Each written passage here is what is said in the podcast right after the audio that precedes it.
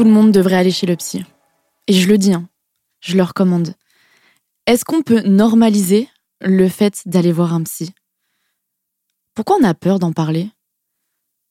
Pourquoi ça devrait être tabou d'aller chez le psy? Après, je vous avoue que moi, la première fois, avant d'y aller, j'avais les mêmes idées reçues. Je pensais que c'était pour les, les cas très graves. J'imaginais ça comme dans les films, qu'il fallait vraiment être pas bien ou qu'il fallait être fou. Et euh, aussi, je pensais surtout ne pas être légitime d'aller chez le psy. Et ça, c'était avant mes premières séances. Aujourd'hui, je vais vous raconter la première fois que je suis allée chez le psy. C'était l'année 2017. Je venais de me séparer de ma première relation. Et après des mois de dépression où j'étais en train de sombrer, j'avais décidé de me relever et de me présenter au concours de Miss. J'avais ce besoin de prendre confiance en moi. Et le problème, c'est que c'est tout l'inverse qui s'est produit. Je suis tombée dans les troubles du comportement alimentaire. J'étais devenue boulimique. Je faisais des crises d'hyperphagie boulimique. J'étais très mal dans ma peau. Et en fait, le problème des troubles du comportement alimentaire, c'est que c'est un effet compensatoire. En fait, c'est un cercle vicieux parce que j'étais mal. Et du coup, pour essayer d'aller bien, et eh bah hop, hormone du plaisir. Qu'est-ce que Lison, elle aime bien? Bah, Elle aime bien manger. Du coup, je mangeais. Et après, tu culpabilises, tu t'en veux. Le regard sur toi, bah, tu... il se déforme, tu te trouves grosse, etc. Et encore plus quand tu es dans. Bah, j'étais dans les concours de mise, donc c'était encore plus dur. Et du coup, c'est un cercle vicieux. Pendant trois mois, j'ai été plongée dans ce silence de trouble et, euh, et sans savoir vraiment ce que c'était, ce qui était en train de m'arriver. Et je reviendrai encore une fois sur un épisode complet sur les troubles du comportement alimentaire parce que il faut que je vous en parle et, euh, et c'est hyper important. Donc je reviendrai dessus. Mais trois mois après, être pris dans cet euh, engrenage, je me souviens en fait précisément euh, de ce jour-là, comme si c'était hier. Ce jour-là, il y avait mon frère chez moi. Et euh, je lui avais fait comprendre que j'avais besoin de lui parler. Il monte dans ma chambre, il s'installe sur mon lit, et je lui dis cette phrase. Je crois que j'ai un problème. Je pense qu'à ce moment-là, dans sa tête, euh, ça a été Bagdad. Je pense qu'il a dû se prendre euh, une balle dans le ventre. Il s'est dit, OK, qu'est-ce qui est arrivé à ma petite sœur? Et ce qui est magique avec mon frère, c'est que il me jugera jamais. À chaque fois que j'ai un problème, je vais le voir, je lui en parle. Il me juge jamais, il m'écoute. Et euh, ce que j'adore chez lui, c'est qu'il arrive toujours à, à chercher une solution. Il sait que lui, c'est pas euh, Superman, donc il peut pas m'aider, mais il va aller chercher les solutions ailleurs. Il va essayer de trouver les meilleures personnes possibles pour, pour, pouvoir m'aider. Et il m'avait parlé à la mère de son meilleur ami, euh, qui est psychologue, et elle lui avait donné le numéro d'une amie à elle, car pour des raisons évidentes, elle pouvait pas s'occuper de moi parce que bah, euh, elle connaissait mon frère, qui était meilleur ami avec son fils. Voilà, elle voulait pas s'initier euh, bah, auprès de mes, de mes soucis et au sein de notre famille. Et mon frère a pris rendez-vous avec euh, cette euh, psychologue pour lui parler de moi. Donc, il m'avait raconté la première fois qu'il a. En fait, mon frère a rencontré la personne qui m'a aidé pendant des années et qui est devenue ma psychologue avant moi. Et ça, je trouve ça fou. Et je me souviens encore quand il m'a raconté son rendez-vous. Elle lui a demandé Mais pourquoi êtes-vous ici aujourd'hui? Et il lui a répondu qu'il était là pour aider sa petite sœur. En gros, elle a soulevé un autre problème. Elle lui a dit Mais vous êtes ici devant moi pour aider votre petite sœur. Et en fait, il a tellement ce besoin de vouloir m'aider et me protéger. Mais moi, à ce moment-là, c'était une immense preuve d'amour ce qu'il était en train de faire. Et ça m'avait tellement touchée. Bon, j'ai fini par prendre rendez-vous. Et j'y suis allée. Je me souviens encore tout le trajet en voiture, j'avais la boule au ventre. J'étais tellement stressée. Mes émotions, elles étaient partagées, en même temps j'avais honte, j'avais peur de me sentir jugée. Et en même temps, je me sentais pas légitime. J'avais peur que la psy, elle pense, mais elle est venue juste pour ça Moi, j'ai d'autres patients avec des plus gros problèmes et elle, elle me prend mon temps juste pour ce petit truc. Voilà ce que je me disais dans, ma tête. En fait, c'est fou comme on est si dur avec nous-mêmes. On s'auto-détruit. En fait, j'ai juste envie de vous dire que tout le monde est légitime d'y aller. Et je vous recommande d'y aller, rien que pour guérir notre enfant intérieur et comprendre comment on s'est construit. Et que parfois, certaines de nos blessures, bah, c'est même pas les nôtres. J'étais assise dans cette salle d'attente. Je me souviens, je, tremblais. Et il y avait d'autres soins à côté. Il y avait une psychologue, il y avait un kiné, il y avait, il y avait d'autres choses. Et je me souviens que les patients qui sortaient de, de la porte euh, de kiné, eh ben, je sais pas, j'avais peur. Enfin, dans leur regard, j'avais peur qu'ils me jugent. En mode, euh, bah, moi, je suis allée chez le kiné et toi, tu vas avoir une psy. Je sais pas pourquoi, mais j'avais tellement ce, cette auto-critique sur moi. Donc, j'étais assise, toute seule sur la chaise, devant la porte, à attendre sagement. Je tremblais, je, je, je sais pas, j'avais tellement peur. Et là, la porte, elle s'ouvre. Elle me dit de, rentrer. Et là, c'était exactement comme dans les films. Alors pour ça, tout ce que je m'imaginais dans ma tête, c'était comme ça. Bon, il n'y avait pas le, grand canapé où il fallait s'allonger. Non, là, c'était deux fauteuils, l'un en face de l'autre. Elle me dit de m'asseoir sur, euh, sur l'un. Et puis là, elle, euh, bah, en tout cas, je m'assois. Puis je la regardais faire. Elle s'agite un peu dans, la pièce, elle va au bureau, elle prend des feuilles, un stylo, elle écrit. Donc là, je comprends à ce moment-là qu'elle est en train de créer le dossier Lisons.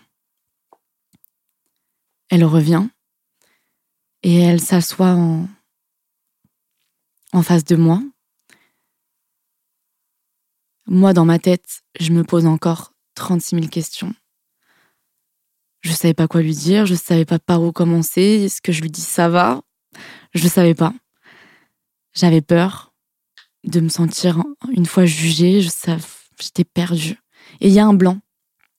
Il y a un blanc entre nous. Il y a une petite, euh, un petit malaise. Elle me regarde. Je la regarde et elle me dit euh, Bah, je t'écoute.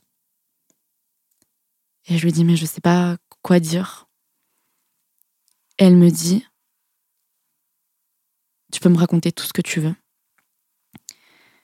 Et en fait, j'ai encore ces phrases qui résonnent dans ma tête. Le je t'écoute et tu peux me raconter tout ce que tu veux. Et j'ai vraiment senti l'impact de ces mots à cette première séance. Là où je veux en venir, c'est que je vous parle de bah, du self-love, de, s'aimer soi. Et il y a 36 000 façons de, s'aimer soi-même. Euh, on peut faire du sport, on peut avoir une bonne hygiène de vie, une bonne alimentation. Mais la santé mentale, la santé mentale, c'est ultra important. Et à ce moment-là, c'était mon petit rituel. C'était que une fois tous les trois semaines, au début, j'y allais beaucoup plus euh, fréquemment et après j'espacais une fois tous les mois, une fois tous les deux mois, mais je savais que ça allait être mon moment à moi, où pendant une heure, j'allais pouvoir raconter tout ce que je voulais à une personne et qu'elle allait m'écouter et que j'allais pas me sentir jugée. Et j'étais libre de dire tout ce qu'il y avait dans ma tête, je pouvais le sortir. Et ça, c'est hyper libérateur. Et je savais pas par où commencer. Et je lui ai dit, je lui ai dit, mais je sais pas quoi, je sais pas quoi vous raconter. Et j'ai commencé par le truc qui était le plus proche de moi, le truc qui me touchait le plus à ce moment-là. bah, c'était les troubles du comportement alimentaire. Je lui ai dit, bah, je crois que j'ai un problème avec la nourriture. J'ai des réactions que, que je comprends pas, etc. Et je commence à lui raconter ça. Et, euh, et après, je vais vite, je change vite, de, en fait, de moi-même. Ça qui est fou, c'est que quand tu commences à parler, tu pars d'un point de départ. moi, mon point de départ, c'était les troubles du comportement alimentaire et tout, tout ce que ça engendrait. Et ensuite, bah, je suis partie euh, sur mes relations amoureuses. Sur, bah, à ce moment-là, j'en avais qu'une. J'avais pas encore eu la deuxième. Et à la fin de la séance, elle m'avait dit Lison, tu te focalises que sur, enfin, sur le haut de l'iceberg. En fait, le haut de l'iceberg, c'était vraiment les troubles du comportement alimentaire parce que c'était pour moi ce qui avait de plus gros chez moi. Elle me dit, mais il y a tout le bas à régler. Et, euh, et là, j'ai pris conscience que peut-être que j'avais vraiment des choses à régler. Et j'en ai parlé. En fait, tout ce que je vous raconte dans les épisodes, le fait de trouver sa place, la dépendance affective, si vous m'écoutez depuis le début, c'est une histoire que je vous raconte. C'est mon histoire, mais toutes les réflexions et la façon dont je m'exprime et comment je réfléchis et comment je, je me suis auto-inspectée, enfin l'introspection que j'ai faite sur moi, eh ben c'est dû à, à toutes mes séances. C'est dû à toutes mes séances et c'est elle qui a débloqué ça chez moi. En fait, quand vous commencez une thérapie, bah au début c'est pas au début, au début, vous avez du mal à réfléchir par vous-même et c'est elle qui vous donne les pistes. Mais elle vous donne des pistes et à la fin, votre cerveau, il va débloquer ça tout seul. Et je me suis surprise à des moments à, à moi-même à, à dire des vérités. Et moi, après, je lui posais la question et elle me disait, mais c'est pas moi qui le dis, c'est toi qui viens de le dire. En fait, c'est ça qui est, fou, c'est que vous parlez, vous vous libérez et en même temps vous prenez conscience des choses bah, tout seul. Et elle, elle vous met sur des pistes. Et je pensais pas que une séance de psy, ça se passait comme ça. Je pensais pas. Elle, finalement, elle parle très peu. La personne, elle parle très peu. Elle est là pour vous écouter. Elle écrit. Quand elle a besoin d'un peu plus d'informations, elle va vous poser une question et après vous repartez sur un autre euh, monologue. Et c'est ça qui est fou, ce, pouvoir de, de lâcher prise et de, de se sentir bien. Et ça m'a fait un bien fou. Je me rappelle d'une, d'une fois, c'est une séance qui, qui m'a marquée. Ça faisait. C'était, enfin, récent ça faisait partie de, la fin de, ma thérapie. Et euh, je lui parlais, enfin, elle est, elle est au courant de, tout. Et euh, quand je lui ai parlé de mes relations, de la dépendance affective, etc., je lui ai exprimé le fait que j'avais peur, enfin, c'est ma hantise, euh, de revivre une relation toxique avec une personne parce que j'ai toujours été attirée par ça et j'avais l'impression de ne pas pouvoir euh, briser cette chaîne-là, que toute ma vie, je vais vivre ce genre de choses. Et je me suis vachement remise en question parce que j'ai toujours eu peur de ne pas avoir conscience d'être la mauvaise personne dans cette histoire. En fait, j'ai peur d'être la mauvaise personne et j'avais peur d'être à mon tour la personne toxique pour ma prochaine relation. C'est vraiment, c'est une peur que j'ai et je lui ai vachement exprimé ces choses-là. Et euh, elle m'a dit cette phrase que si vraiment j'étais la personne toxique, euh, bah j'en parlerais pas à ce moment-là. J'aurais pas conscience de ces choses-là. Et vu que j'ai conscience de ça et que je lui en parle, il y a aucune raison que je devienne cette personne toxique. Et euh, elle m'a dit Est-ce que tu sais au moins quelle personne tu es dans le sens, elle m'a dit, après tout ce que tu as vécu, que ce soit dans ton enfance, la construction sur la fille parfaite que j'ai voulu être toutes ces années, sur la personne dépendante affective dans mes relations, à accepter certaines choses. Elle m'a dit, Lison, t'aurais pu péter les plombs. T'aurais pu vriller, être une ado et une jeune femme, mais complètement euh, bah, qui fait des conneries, qui qui, qui tourne mal, comme on pourrait dire. T'aurais pu, mais vraiment devenir quelqu'un de mauvais, faire du mal parce qu'on t'a fait du mal. Et elle me dit, après toutes ces années, t'es quand même resté fidèle à toi-même, t'as toujours voulu tirer le bon. Euh, et ouais, t'es resté tel que t'étais, t'as toujours voulu chercher à comprendre pourquoi. J'ai commencé une thérapie, j'avais 19 ans. Elle me dit, t'as 19 ans, tu commences une thérapie. Elle me dit, les personnes que j'ai au cabinet, elles ont 50, 60 ans. Et ils se rendent compte qu'ils ont des choses à régler bah, de leur enfance, quand ils étaient ados. Et elle me dit, toi, t'as compris ça tout de suite. Et elle sait que je cherchais l'amour un peu partout, que j'ai ce besoin excessif d'amour parce que j'en ai manqué et c'est ça que, que je voulais. Elle me dit cette phrase qui, je me souviens quand elle l'a dit, euh, je me suis effondrée en larmes devant elle parce que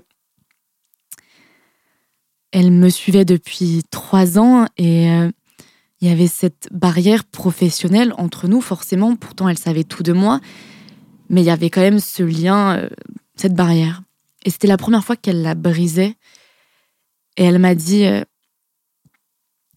si j'avais une fille comme toi,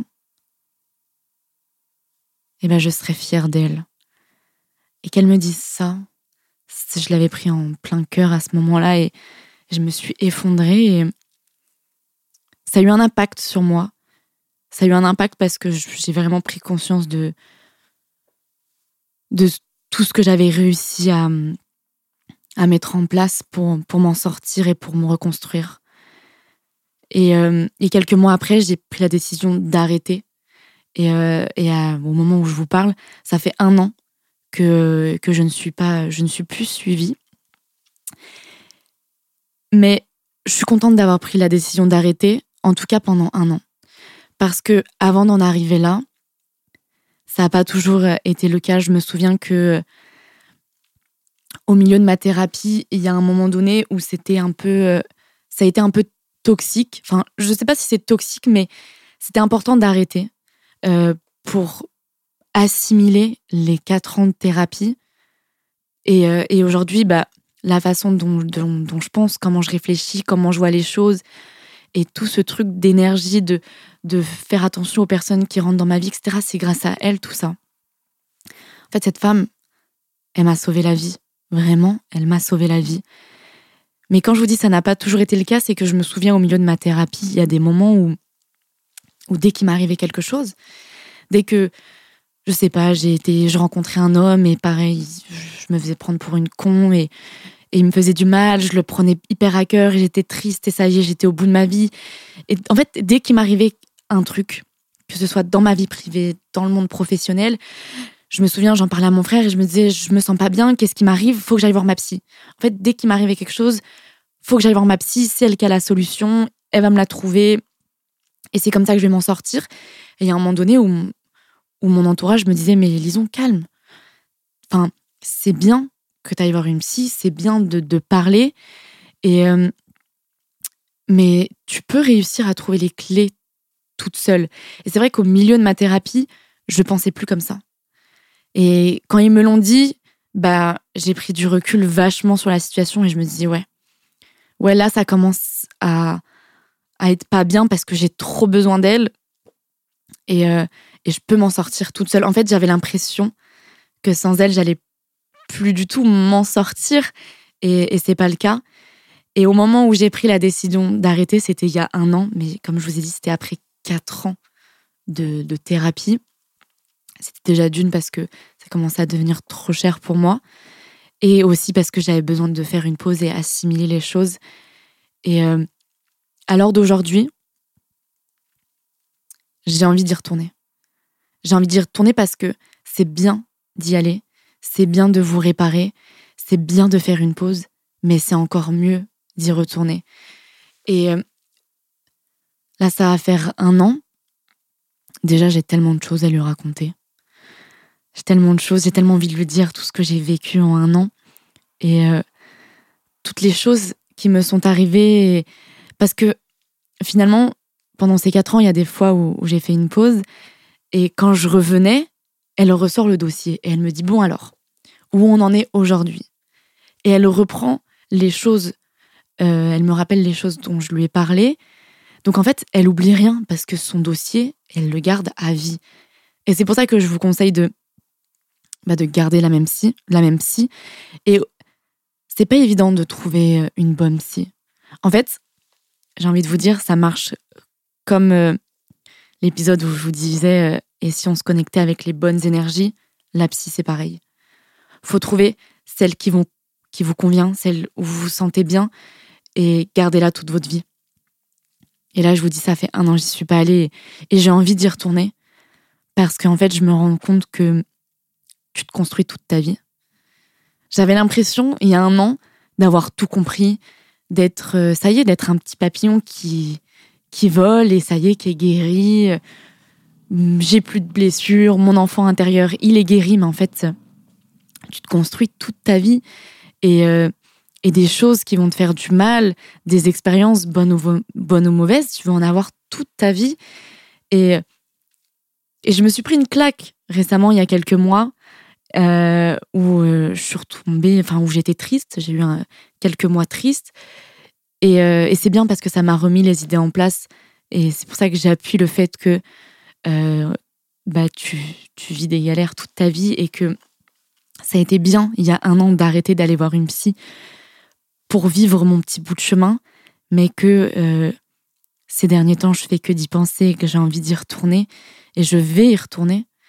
Euh, et, j'y retournerai peut-être euh, peut-être quelques mois, peut-être un an, peut-être deux ans avant d'arrêter et refaire euh, ma propre, ma propre expérience pour ensuite y retourner. Mais c'est hyper important. C'est hyper important la santé mentale. Et en vrai de vrai, le déclic que j'ai eu de m'en sortir, quand je vous ai parlé de déclic dans les premiers épisodes, bah c'est au moment où j'ai décidé d'aller voir une psy. D'aller voir une psy et de me faire suivre. Et c'est là aussi où j'ai pris conscience que finalement la santé mentale, elle est beaucoup plus importante que la santé physique. En fait, elle est liée. Elle est liée et c'est surtout la plus grosse partie. Si vous vous sentez bien dans votre tête, vous allez vous sentir forcément bien dans, dans votre corps. Alors cet épisode, il était hyper important euh, suivre une thérapie parce que j'avais envie de briser tous ces tabous sur le fait d'aller voir une psy. C'est pas parce que vous allez voir une psy que vous êtes fou ou je ne sais quoi. Non, vous allez voir une psy parce que vous prenez soin de vous, tout simplement.